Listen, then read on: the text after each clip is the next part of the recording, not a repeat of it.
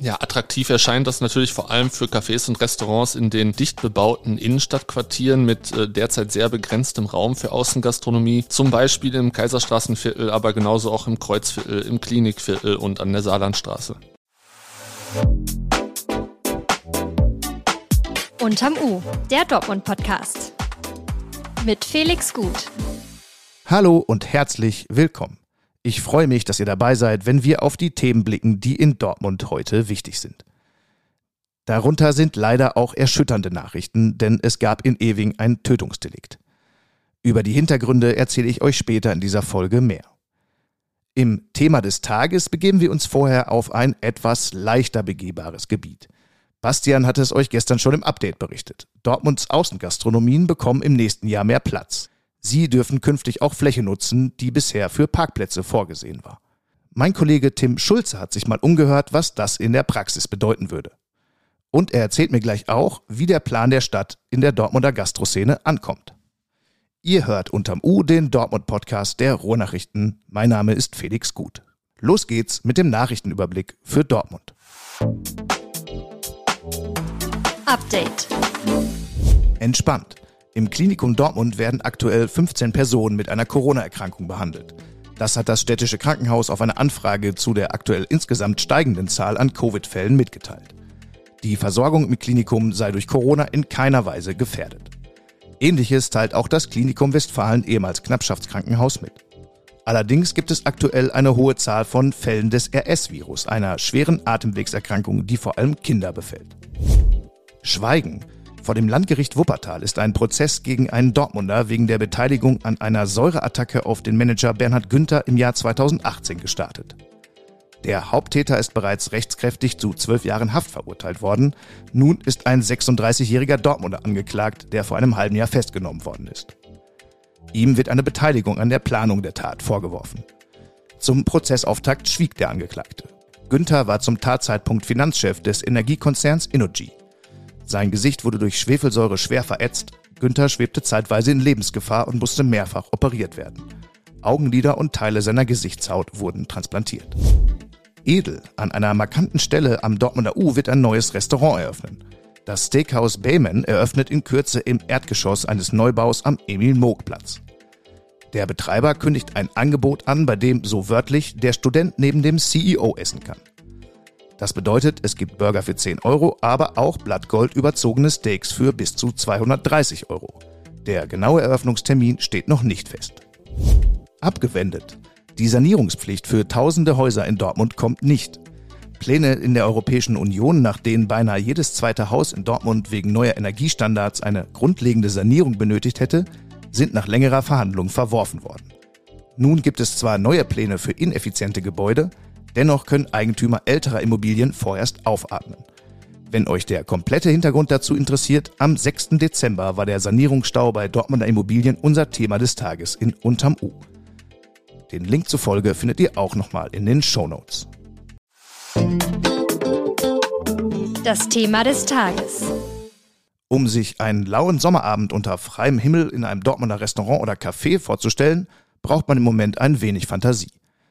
Aber wenn man das schon mal geschafft hat, dann darf man sich ab Frühjahr 2024 einen Dortmund vorstellen, in dem es mehr Platz zum Sitzen gibt. Die Stadtverwaltung hat jetzt angekündigt, dass künftig auch dort Tische und Stühle aufgestellt werden dürfen, wo sich bisher Parkplätze befinden. Dortmund wird in dieser Hinsicht also ein bisschen lockerer im Umgang mit der Außengastronomie. Ob das jetzt Jubelstürme bei den Wirten auslöst und wo es noch Probleme geben könnte, darüber rede ich jetzt mit meinem Kollegen Tim Schulze. Tim, herzlich willkommen. Den Fakt hatten wir ja gestern schon einmal kurz vermeldet, aber trotzdem, damit alle auf Stand sind, bitte erklär doch noch mal kurz, was hinter dieser Regelung jetzt steckt. Ja, ganz kurz erklärt, die Stadt Dortmund ermöglicht Gastrobetrieben ab dem kommenden Frühjahr Tische und Stühle für ihre Gäste auf Parkplätzen aufzubauen. So soll mehr Platz für die Außengastronomie entstehen und die Lebensqualität im urbanen Raum gesteigert werden. Das sagt also die Stadtverwaltung, sie hat es am Dienstag mitgeteilt in der Sitzung des Verwaltungsvorstands. Parkplätze, da stelle ich mir jetzt große Betonflächen vor, ähm, aber es geht um Parkplätze direkt vor den Gastronomiebetrieben, richtig? Ganz genau. Können sich denn jetzt alle Betriebe in Zukunft einfach erweitern oder gibt es da Einschränkungen? Es gibt schon äh, ganz prinzipielle Einschränkungen. So sind zum Beispiel die mehrspurigen und viel befahrenen Straßen äh, von dieser Regelung komplett ausgenommen. Außerdem äh, darf das nur gemacht werden an Straßen, wo maximal Tempo 30 gilt. Und die Betriebe müssen außerdem einen Antrag vorher bei der Stadt stellen. Also man kann nicht einfach so seine Außengastronomie erweitern.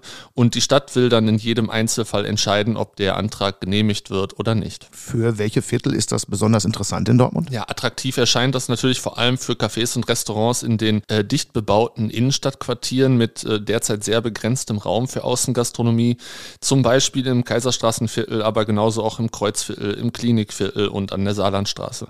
Also die Orte, wo ja potenziell auch die interessantesten Gastrobetriebe dann ihren Sitz haben.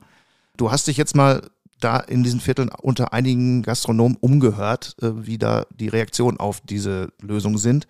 Was hast du da erfahren und mit wem hast du gesprochen?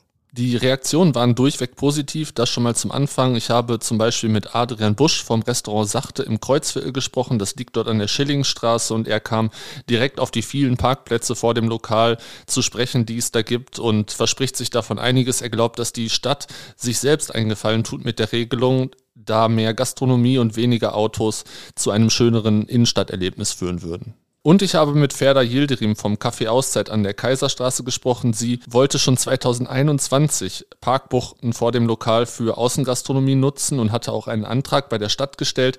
Der wurde allerdings abgelehnt. Jetzt sagt Ferda, dass sie genau auf eine solche Regelung, wie sie jetzt angekündigt wurde, lange gewartet hat. Erlebt man ja auch nicht so häufig, dass die Gastronomen da ausschließlich positiv über etwas reden, was die Stadtverwaltung beschließt.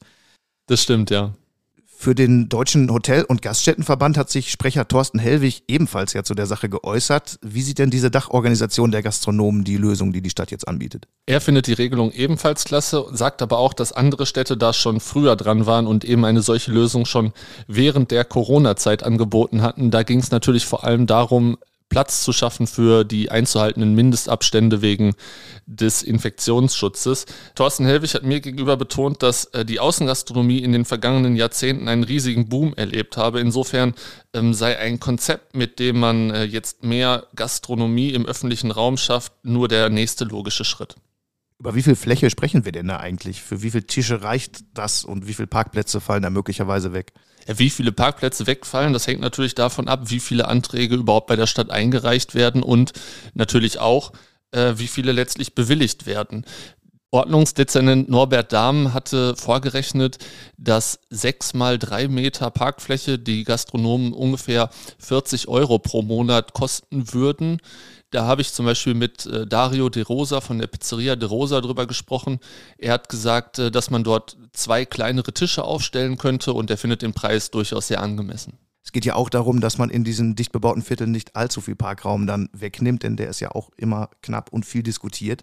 Wer könnte denn mit dieser Lösung nicht einverstanden sein? Ja, mir fallen da zuerst einmal die Autofahrer ein, denn der Parkdruck ist, wie du ja schon gesagt hast, sehr hoch, insbesondere in den belebten Innenstadtvierteln. Aber auch Anwohnerbeschwerden könnte ich mir vorstellen, wenn durch mehr Plätze in der Außengastronomie der Lärmpegel am Abend vor den Lokalen zunimmt. Tim, bis hierher schon mal vielen Dank. Fassen wir zusammen. Es gibt also positive Nachrichten für die Außengastronomie in Dortmund. Eine Frage, über die es in der Vergangenheit nicht immer so viel Einigkeit gab.